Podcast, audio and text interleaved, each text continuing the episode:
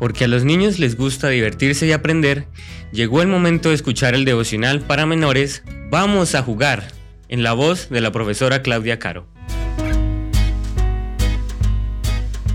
Muy buenos días mis niños.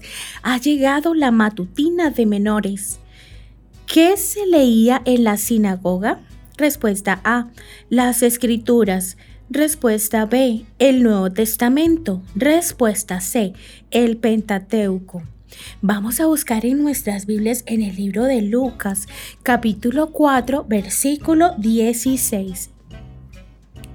Y vino a Nazaret, donde había sido criado, y entró conforme a su costumbre el día del sábado en la sinagoga, y se levantó a leer. ¿Te gusta ir el sábado a la iglesia y acudir a la escuela sabática? Seguro que aprendes muchas enseñanzas de la Biblia, ¿verdad? A Jesús también le gustaba ir cada sábado a la iglesia. Los judíos la llamaban sinagoga, que en hebreo significa lugar de reunión. Cuando el rey de Babilonia, Nabucodonosor, destruyó el templo de Jerusalén, los judíos comenzaron a reunirse en sinagogas. En la época de Jesús habían muchas sinagogas en las ciudades más importantes del imperio romano.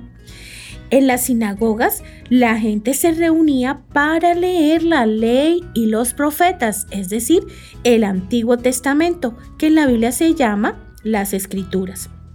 Un sábado Jesús acudió a la sinagoga de su pueblo, Nazaret. Al verlo la gente le pidió que predicara.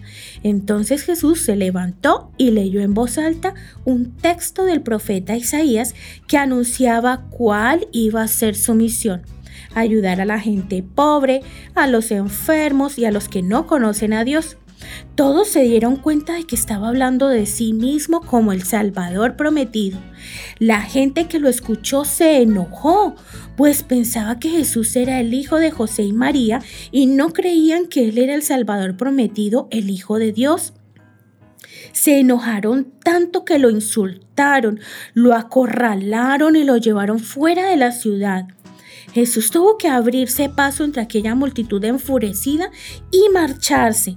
La gente de su mismo pueblo donde se había criado no lo reconoció como su Salvador. Jesús se fue de Nazaret muy triste porque lo habían rechazado. Jesús ama a todo el mundo, pero no obliga a nadie a creer en Él. Que tengas un hermoso día.